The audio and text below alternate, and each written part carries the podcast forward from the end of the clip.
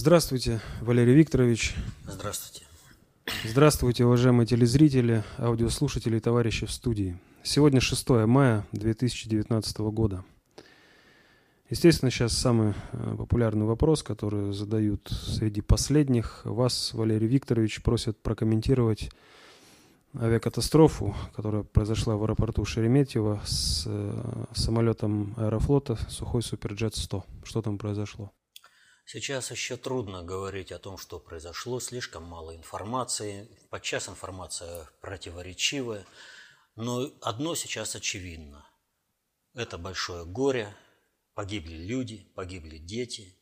Это, естественно, здесь соболезнования родственникам, знакомым, всем, потому что горе действительно большое. Но это большое горе высветило еще одну проблему, о которой можно и нужно говорить уже сейчас.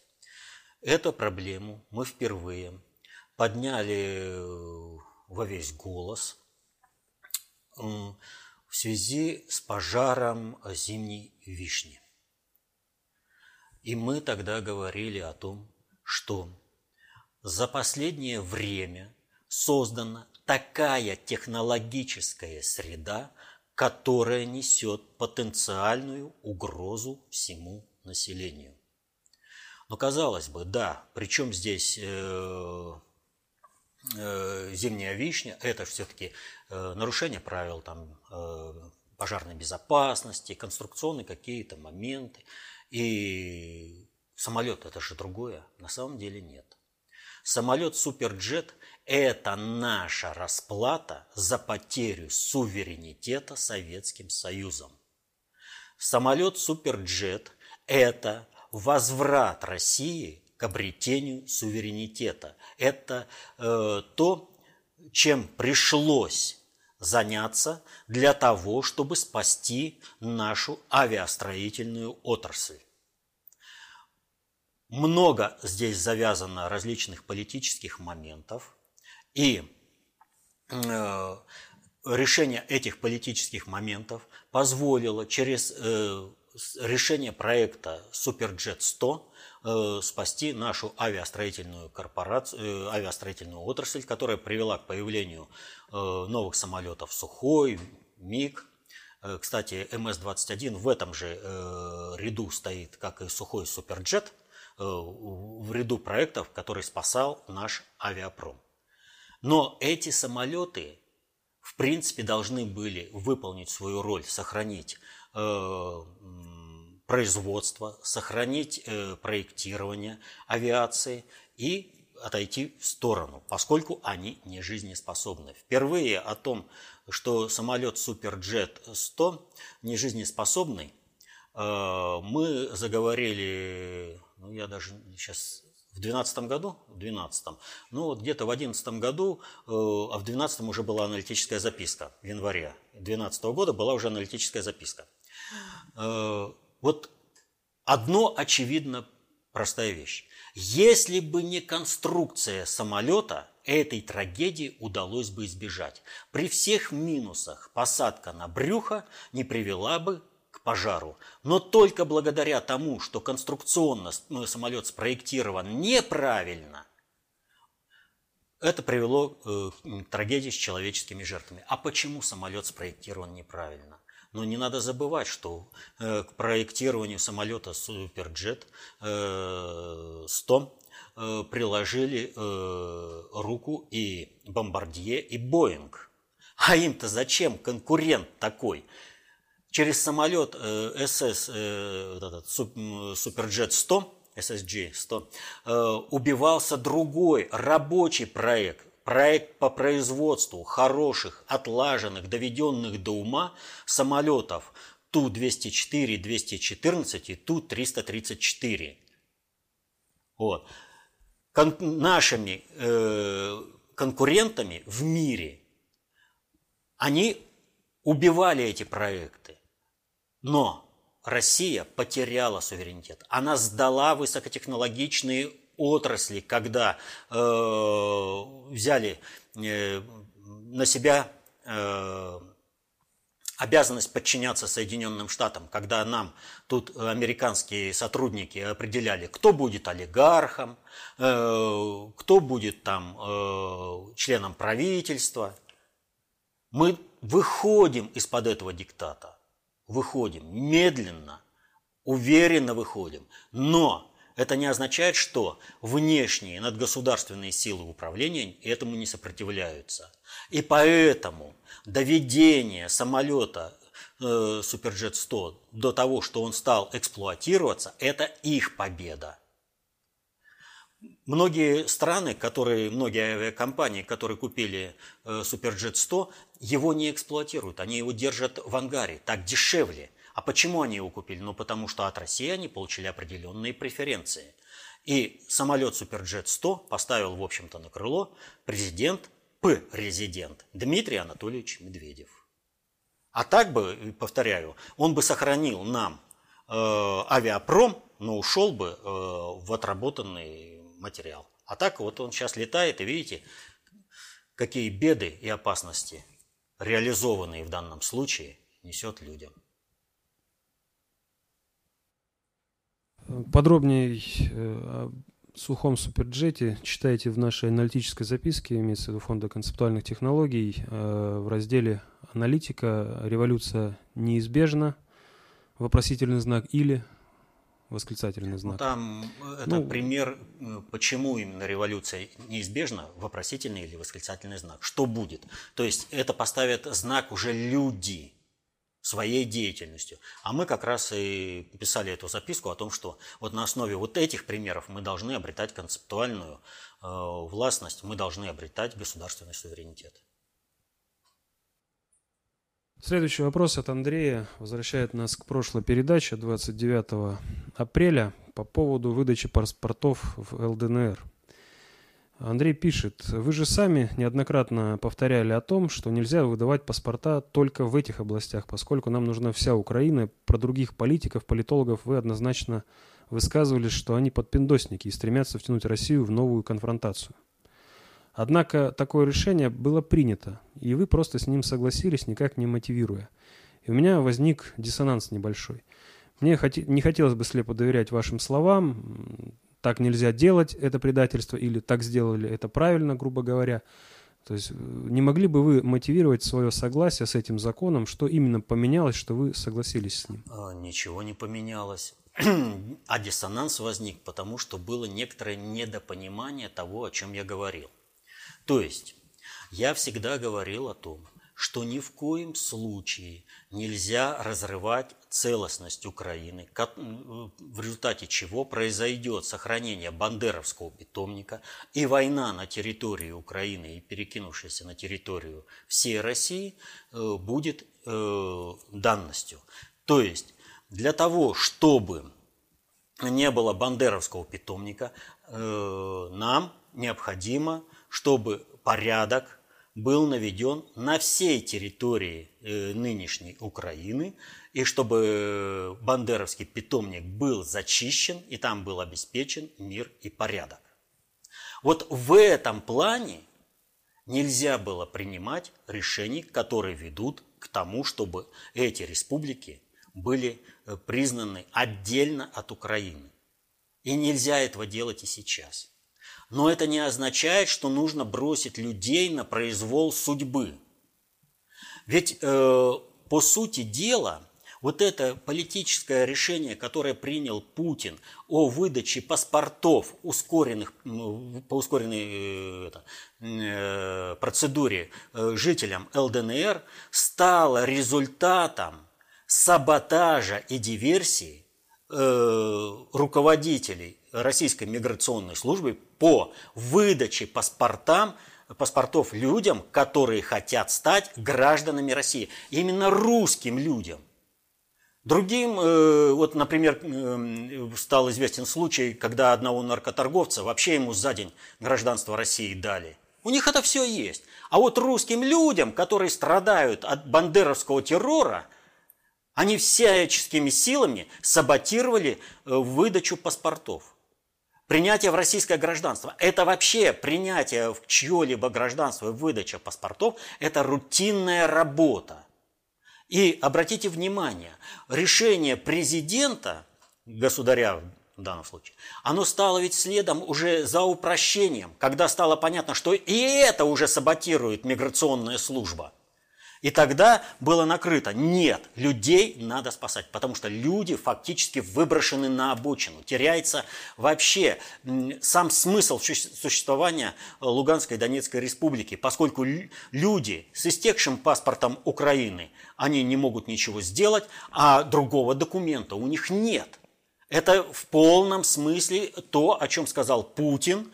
Это гуманитарная акция по предоставлению среды жизни для людей, которых бандеровское сведомитское сообщество приговорило к уничтожению. Но это они приговорили. Но и бандеровцы, которые во властных структурах в России, тоже этого же хотят. И поэтому вопрос о том, чтобы выдавать в ускоренном порядке, это просто экстренная мера, потому что ситуация перезрела. Сам же процесс выдачи любым государством, вообще любым государством мира, э, своих паспортов, э, любым другим гражданам мира, если это не противоречит законодательству э, своей страны, и люди готовы принять это, да, это нормальная практика. И не возникло бы никакой необходимости э, принимать такие решения, которые принял Путин сначала об упрощении, а теперь об ускоренной выдаче, вот, если бы не, злостное, не злостный саботаж э, государственных интересов со стороны руководства Федеральной миграционной службы, которая все делала, чтобы э, русских поставить в ущемленное состояние, чтобы показать, русские – это не люди, их можно угнетать и убивать. Против этого Путин же, когда э, сказал о том, что предоставляются паспорта, он же ведь спросил, всем можно, а почему русским нельзя? А русским нельзя, потому что они русские. И вот руководство Федеральной миграционной службы, оно как раз, оно общечеловеческая постановка. Вот я уже тогда говорил, что да, граждан Украины, которые бегут от безысходности, и им нужно как-то выживать, пожалуйста, принимайте гражданство Румынии, Венгрии, Польши, хоть Папуа-Новой Гвинеи. Принимайте. Русского нельзя принять. И здесь с двух сторон. Со стороны руководства Федеральной миграционной службы давление было, и со стороны Бандеровского, Сведомитского Киева. И люди оказались между молотом и наковальней. Безусловно, здесь нужно было принимать ускоренные решения. При этом это не отменяет задачу сохранения в качестве субъектов государственного существования Луганской и Донецкой республики вплоть до того момента, пока их юрисдикция не распространится на всю территорию нынешней Украины и там не будет наведен нормальный порядок.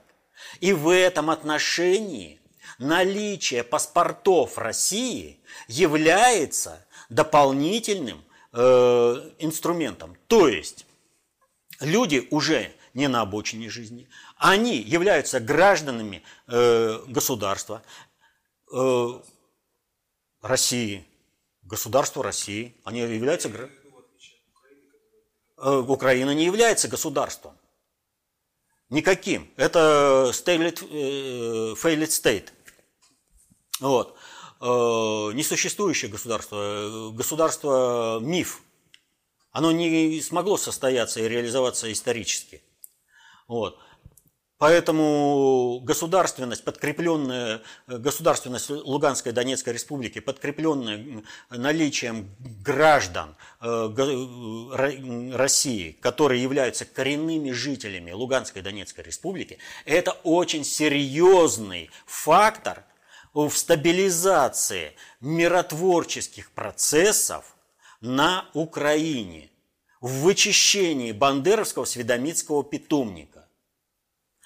И чем больше будет людей э, на Украине, э, граждан России, тем лучше – и э, когда Путин сказал о том, что мы готовы всех граждан Украины принять э, в России, дать российское гражданство, это правильная постановка. Но еще одна правильная постановка прозвучала в Раде.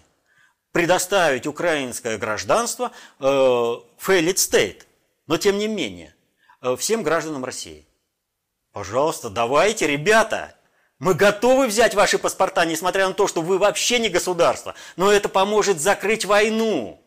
Сразу, без каких-то там балаганных э, игрищ, э, типа вот выборов э, при, П резидента, непонятно чего Украины. Вот которые сейчас были бадания э, Зеленского и Порошенко. Мы же решим этот вопрос совершенно по-другому. Давайте, открывайте пункты выдачи паспортов, будем брать, массово будем брать. Возьмем, э, ну, миллионов 80. И все, и вопрос решен с государственностью Украины. Снова будет в составе России. Нормально.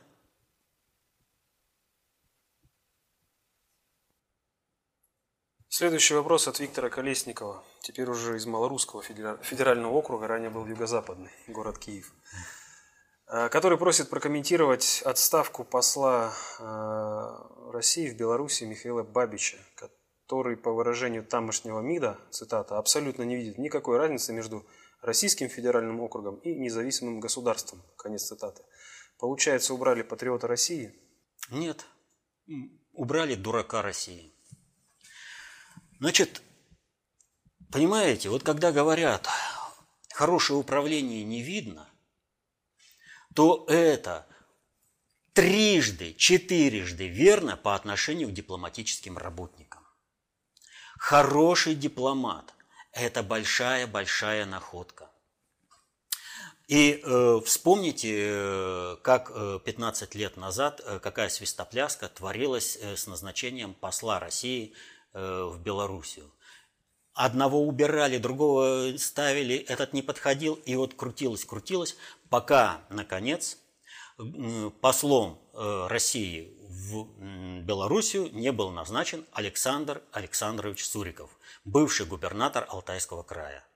Надо сказать, что то, что он э, э, в результате предательства своего штаба, который подыграл полностью Хохмачу Евдокимову, и фактически здесь местная алтайская элита, она предала интересы Алтайского края для того, чтобы поставить э, человека, который будет уничтожать Алтайский край экономически, вот, с чем потом они и сами-то и столкнулись. Вот. Это э, ну, это была большая потеря для Алтайского края. Потерять человека, э, ну, в каком плане потерять? В том плане, что он уедет и прекращает оказывать свое влияние непосредственно на процессы управления в Алтайском крае. Это было, ну, потерей для Алтайского края. Но это был огромный, огромный выигрыш для всей российской дипломатии. 15 лет спокойствия было Белоруссии. Спокойно управлял. Пришел на очень жесточайших условиях, когда Лукашенко вообще никакого э, дипломата не хотел видеть. Он был взбешен. Все э, элиты в Белоруссии были настроены, ну вообще вот любого, там самого хорошего приведешь, а они просто вот э, в штыки воспринимали. То есть он, Александр Александрович, пришел в таких условиях, в которых выжить было практически невозможно. Он выжил, наладил нормальные отношения, и 15 лет все было нормально. Были кризисы, были конфликты, но они решались дипломатически, спокойно, э, выверенно, и все. И вот Александр Александрович по состоянию здоровья ушел с этого поста. Он ушел на заслуженный отдых. Вот. Э, большое ему спасибо, честь и хвала. Э, очень хороший и человек, и высококлассный управленец. Вот. Ушел. И вот на все готовое, где все-все выверено, где вот все э, работает как часы, приходит новый дипломат. И не успел ничего поработать, систему загнал в кризис. Просто в кризис загнал, и что его вынуждены были увольнять. Это о чем говорит? Есть управленцы успеха, которые, казалось бы, любое безнадежное дело вот, вытянут и сделают его успешным. Это вот Александр Александрович Суриков. Что с Алтайским краем вытягивал его из, ну просто из такой ямы, что работая дипломатом он это сделал. А есть управленцы погибели, которые любое самое успешное дело моментально погубят. Вот посмотрите, реально, Бабич пришел на налаженный рабочий механизм, где сиди нормально, входи, работай спокойненько. Нет. Он показал, что как управленец он вообще ничтожен. Он не смог поддержать рабочий цикл на том уровне, который бы обеспечил интересы России, интересы Беларуси, интересы народов вот, и интересы кланово-корпоративных группировок, в том числе и которые стоят за тем же самым Бабичем. Не смог! Ну, мозгов не хватило, ума не хватило, знания не хватило. И загнал систему в кризис. А сейчас ее разруливать надо будет. Да, вот 8 месяцев всего лишь на посту пробовал. Следующему вопросу. Вас э, просят прокомментировать следующее сообщение. В Венесуэлу перелетаем. Гуайдо признал неудачными попытки свержения Мадура. Ну как? Вот смотрите. Когда началась вся заварушка в Венесуэле, ну, только что из утюга не было слышно, что все, Соединенные Штаты везде все победили, Россия опять везде проиграла, хотя э, мы же изначально говорили, ничего, вот, вот абсолютно нет никакой базы для того, чтобы так говорить. Если, конечно, ты не подпиндосник и не желаешь услужить Соединенным Штатам. Так, такой же подпиндосник и ничтожество, как Гуайдо. Вот тогда, да, Соединенные Штаты все победили. Все получилось, и там и Гуайдо назначили, и все прочее. Дело в том, что я уже говорил, что Венесуэла, она в принципе находится вот все это время со времен э, принятия доктрины Монро э, с 19 века э, президентом Монро, находится под внешним управлением. И долгое время это управление шло через государственный инструментарий Соединенных Штатов. Но через государственный инструментарий не значит, что управляло государство Соединенных Штатов, а управляла глобальная элита. В настоящее время глобальная элита находится в конфронтации со страновой элитой США. И по отношению к Венесуэле тоже –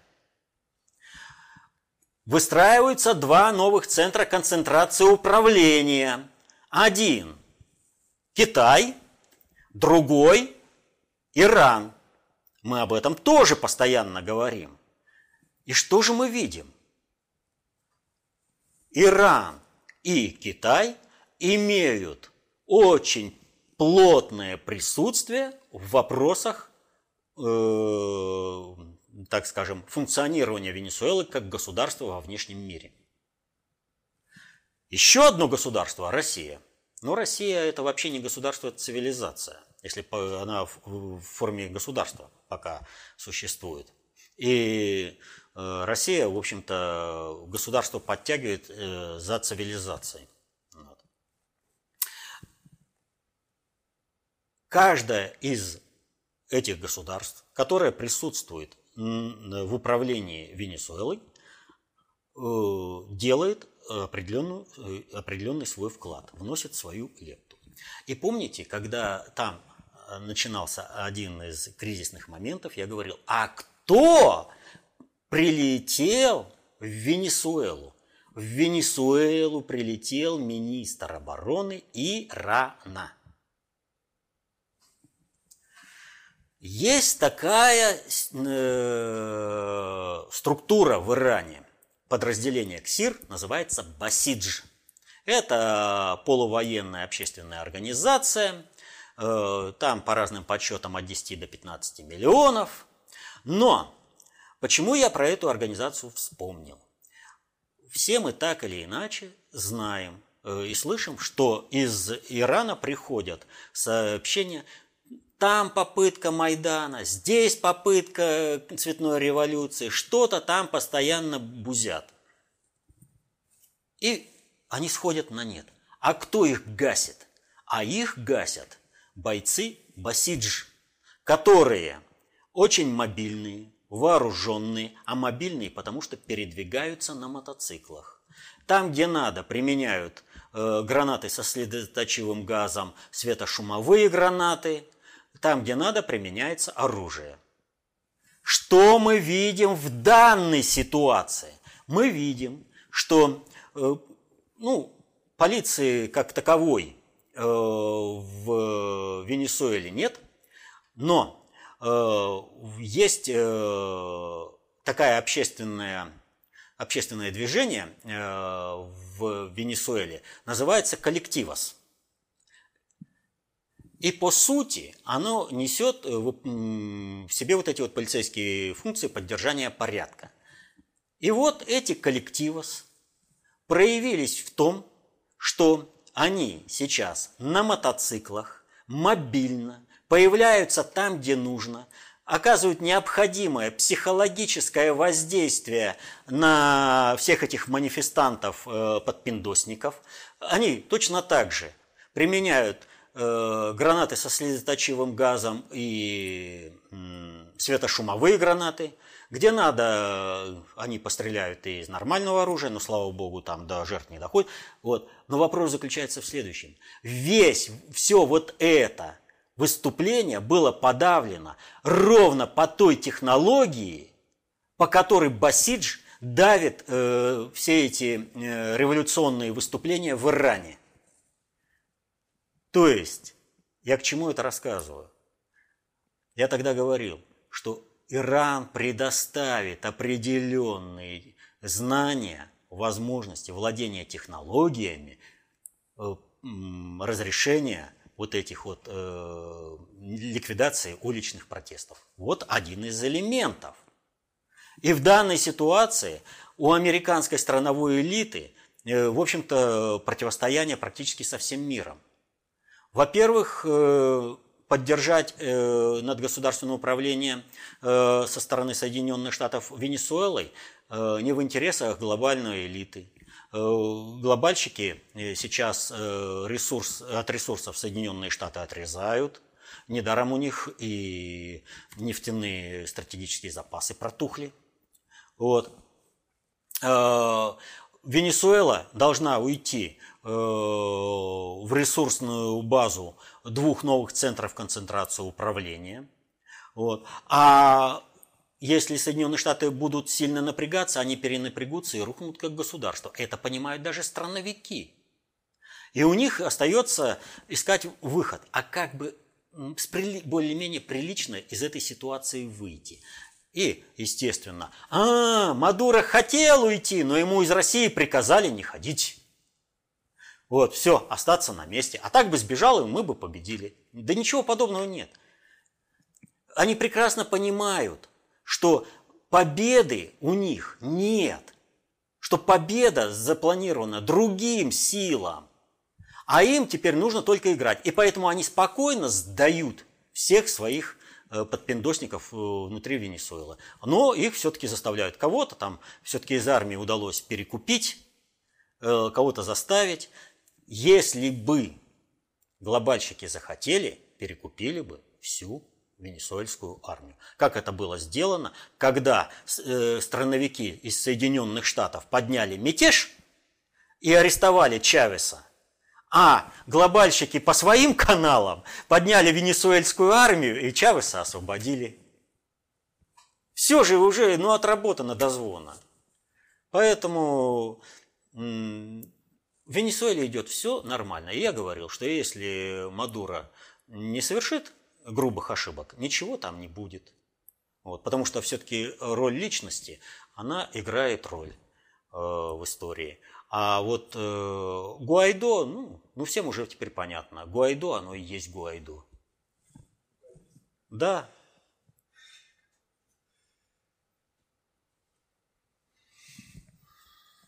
Следующий вопрос от Даниэля из Чехии.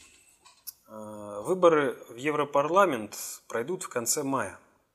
По сути, Жан-Клод Юнкер подтвердил в газете «Речь Посполитая», что общественности известно, что не имеет никакого значения, кто победит, потому что он в равной степени одобрен Европейской комиссией, ну, имеется в виду выбор. Угу. Вся система настроена так, что в принципе ничего нельзя изменить вот этими выборами. Так что должны делать мы, граждане ЕС? Является ли эта процедура такой же, как на Украине? Или, и нам нужно игнорировать этот псевдовыбор? Нет, там процедура является другой. На Украине вообще не было ничего похожего на выборы, хоть даже внешне. Там нужно было просто обмануть людей и заставить их э, посчитать вот этот балаган выборами. Что же касается выборов в Европарламент, в другие в Европе, э, то там Э, несмотря на предрешенность выбора, есть легальные возможности работать на изменение информационного поля внутри всех субъектов государства. То есть можно входить в управление, можно выходить в эту э, предвыборную кампанию с определенной информацией, с дискуссиями, с постановкой управленческих вопросов, предложением методов их решения, и тем самым изменять общее информационное положение в стране, и тем самым сдвигать э, положение в стране в нужную для себя сторону. Неважно, кого выберут. Главное, что будет проведена информационная работа посредством вот этих самых выборов. Это принципиально иная ситуация. Близко ничего похожего на Украину нет. Ну, а что касается э, выборов таковых, да, так они практически везде предрешены. Но только в одних случаях есть возможность участия в информационной работе в выборном процессе и изменения информационного поля в стране. А в других случаях, как на Украине, Такая возможность была исключена априори. Более того, любой, кто высунется с другой э, точки зрения, подвергался бы репрессиям. Ну, это вот примерно как у Гитлера э, на выборах, э, где везде НСДП, НСДП, и вдруг коммунистическая партия выходит и говорит, ну, вот мы с другой идеологией. Ну, где они все были, в этой коммунисты? Моментально в концлагере, это в лучшем случае, или казнены. Вот то же самое происходило на Украине. То же самое, ничего другого не было. Там не было ни одного человека, который бы не представлял интересы киевской банды, совершившей государственный переворот. Им нужно было зафиксировать результаты этого переворота. Ну вы понимаете, какая же ситуация. Они людей убили чтобы прийти к власти, а пришли к власти для того, чтобы людей убивать. Они убивали э, в Одессе, они убивали на Донбассе. И потом они, значит, скажут, ну что, а теперь пусть нас судят. Власть не берут для того, чтобы ее отдать. Власть берут для того, чтобы установить ее на как можно дольший срок, чтобы та кланово-корпоративная группировка, которая взяла власть, она продлила свое э, существование, но при этом бы она принималась в качестве легитимной со стороны населения. А для этого нужно надавили, отпустили, надавили, отпустили. Поэтому и запускали э, Зеленского. Поэтому проект «Слуга закона» запускали. Но Зеленский не прошел экзаменов выпускных.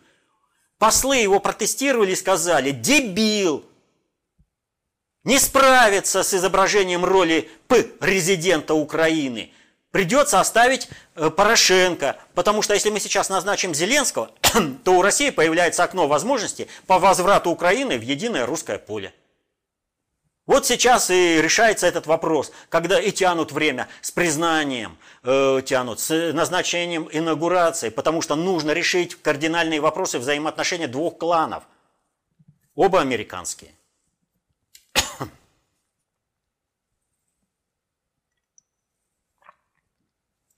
Вот, а, а в Европе в выборах можно участвовать и нормально работать в дискуссиях по представлению другой э, концепции управления.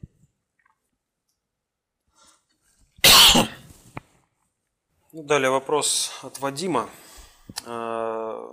Валерий Викторович, как вы верно заметили в прошлом выпуске вопрос-ответа 29 апреля, для создания реалистичного видео с любым человеком давно уже не требуется непосредственно сам этот человек. Дайте, пожалуйста, признаки, какие-либо реперные точки ваших выпусков на будущее, по которым безошибочно можно было бы определить, что на экране действительно лично вы. Это послужило бы страховкой как вашей безопасности, так и информационной безопасности вашей аудитории. Любой страховкой от э, создания двойников или какого-либо фейкового видео служит, собственно, человек и его индивидуальность. Если человек творческий и индивидуальный, то никакой двойник его не заменит. Но бесполезно заменять двойником Сталина или Путина. Не справятся от слова совсем. Вот просто совсем не справятся нестандартное мышление, э, работа по ситуации.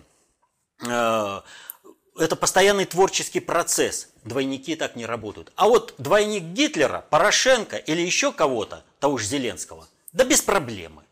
Коломойского двойник, без проблемы. Шаблонное мышление, шаблонные фразы, шаблонное поведение. И никто ничего не заметит. Поэтому нечего здесь даже заморачиваться.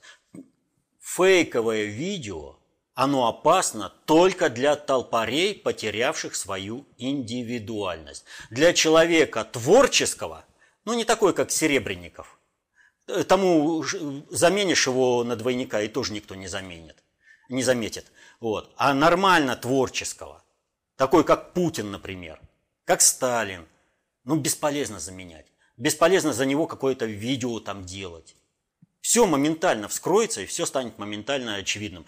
Люди посмотрели и сказали, нет, абсолютно не тот человек.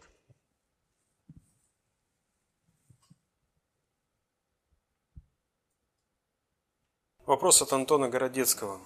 Валерий Викторович, пожалуйста, объясните доходчиво. С ваших слов Германия не обладает суверенитетом от слова «совсем», так же, как и Япония. Да. Уровень жизни, однако, в этих странах не сравним с нашим. Почему так? Россия якобы обладает суверенитетом, хотя бы и частичным, но плодов от этого нету никаких.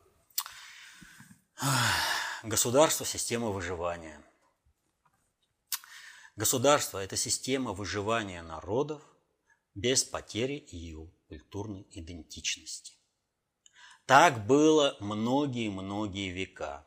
Так есть до сих пор. Но культурная идентичность – это та основа, которая дает возможность превратить э, государство в систему, которая позволит гармонично развиваться обществу на основе э, освоения генетически обусловленного потенциала каждого человека. То есть по мере обретения концептуальной властности э, государство будет приобретать такие формы. К чему я это говорю? Суверенитет – штука дорогая. Суверенитет любого государства – это управление государством по полной функции управления на всех шести приоритетах обобщенных средств управления э, и пяти видов социальной власти. Вот когда все это срастается, то тогда есть суверенитет. Когда это не срастается, тогда нет суверенитета. И нужно понимать простую вещь. Потеря суверенитета для любой страны, для любого народа означает э, в последующем и потеря, потеря культурной идентичности, а значит и прекращение существования народа как э, культурной единицы населения планеты Земля. Россия определенным суверенитетом обладает. И этот суверенитет России, он базируется на концептуальной властности населения России, на, на культурной идентичности русского мира. Что касается Западу, Запада, то там э, этот вопрос был решен уже давно. И отсюда уже тысячу лет Запад неизменно приходит с войной на территорию России. Неизменно. Никогда ничего хорошего. Говорим, что в Европе э, там живут э, лучше, здесь хуже. Но весь вопрос заключается в следующем. Почему Россия живет хуже? Потому что Россия постоянно живет в режиме отражения разного рода агрессий на всех шести приоритетах обобщенных средств управления и пяти видов социальной власти. Причем отражение всех этих агрессий по полной функции. За свою культурную идентичность надо биться. Но, чтобы организовать эту агрессию, нужно, чтобы э, западные субъекты, которые пойдут в качестве инструментария войны на Россию, были достаточно самостоятельными и дееспособными. А соответственно этому необходимо сохранить некую культурную идентичность этим народам. И соответственно этому в плане идеологической борьбы, если бы не было Советского Союза, то не было бы никаких достижений э, в обеспечении социальных прав работающих на Западе. Именно для того, чтобы идеологически победить Советский Союз, на Западе и вынуждены были давать достаточно широкие возможности социальной защиты для рабочих слоев. Но с крушением Советского Союза вот этот социальный рай, все шведские социализмы стали сворачиваться. Поэтому не так уж хорошо и кормят. Их кормят ровно настолько, насколько нужно воевать против России, Советского Союза. Но дальше есть еще одна, один, одна особенность. Вот есть такая карикатурка, значит, там э, поросята в э, лохане едят, э, жрут, а один поросенок встал и говорит, а было время, когда мы и в космос летали. То есть, а что такое человек? Как он должен состояться? Западная модель предлагает, пожалуйста, любые виды удовольствия, жрачки, но потеряйте свое человеческое существо и потеряйте свою национальную культурную идентичность. Западный мир – это большой плавильный котел. И это прекрасно видно. Посмотрите, пидорасинг навязан – Мультикультурализм, который угнетает и уничтожает культурную идентичность всех народов Европы, он просто прогрессирует. Он все это э, сметает на своем пути. Когда мигрант, приехавший к тебе в дом, имеет все права, а ты не имеешь этих прав. Это как это так? Есть русская пословица: с чужим, э, со своим монастырем, со своим уставом в чужой монастырь не ходят. А там елочка раздражает приехавших мигрантов. Уберем. Ну что, что это наша культурная традиция нашего народа. Все, уберем это. Э, кресты раздражают. Уберем. Это же раздражает э, приехавших мигрантов. А, естественно, они ведут, приехали и наводят свои порядки, выстраивают так э, жизнь, как им это кажется правильным на основе их культурной идентичности. Но это же уничтожается культурная идентичность всех народов. Что касается конкретно Германии и э, Японии, то эти страны оккупированы Соединенными Штатами на шестом приоритете со Второй мировой войны. И никуда эта оккупация не делась. И Посмотрите, что в Японии. Полная депопуляция грозит. Сплошные э, психические болезни, э, напряги у всего населения. И страна вымирает. Она просто гигантскими шагами вымирает. Японцы, если они не войдут в состав России, будут вымершим народом. Да, японский федеральный округ. Это единственное спасение для Японии сохраниться в истории как народ. Кстати, для Германии практически то же самое. Обратите внимание, как мы действовали в отношении ГДР и как э, западные действ... э, державы действовали в отношении ФРГ. И в результате ГДР гигантскими шагами развивалась, а ФРГ нужно было накачивать ресурсами э, извне, используя, правда, потенциал немцев для того, чтобы потом его полностью слить. Но так разница между восточными и западными немцами, она и сейчас чувствуется. Во всем чувствуется. Потому что у восточных немцев есть государственный инстинкт, есть сохраненная культурная идентичность, есть вот это самое культурное ядро, которое способно э, сохранить немцев как народ и государство Германия.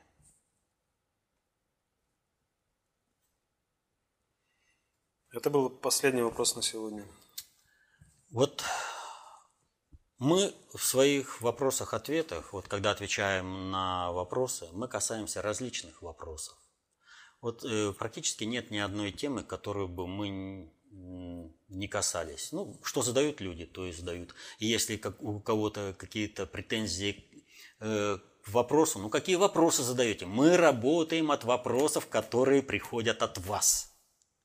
Вот. Поэтому есть вопросы, отвечаем. Вопросы приходят такие, что ни о чем, ну, товарищи эти вопросы убирают. Но я к чему хочу сказать? Вот вопросы, если вот их рассматривать э, с точки зрения управления, знания, там достаточно общей теории управления, полной функции, э, пяти видов социальной власти, шести приоритетов управ... обобщенных средств управления, они простые – это вот, э, понимаете, все равно, что показывать э, фокусы с математикой, когда говорить, ну там, я, конечно, упрощу до предела, но примерно, сколько будет 2 плюс 2? 4.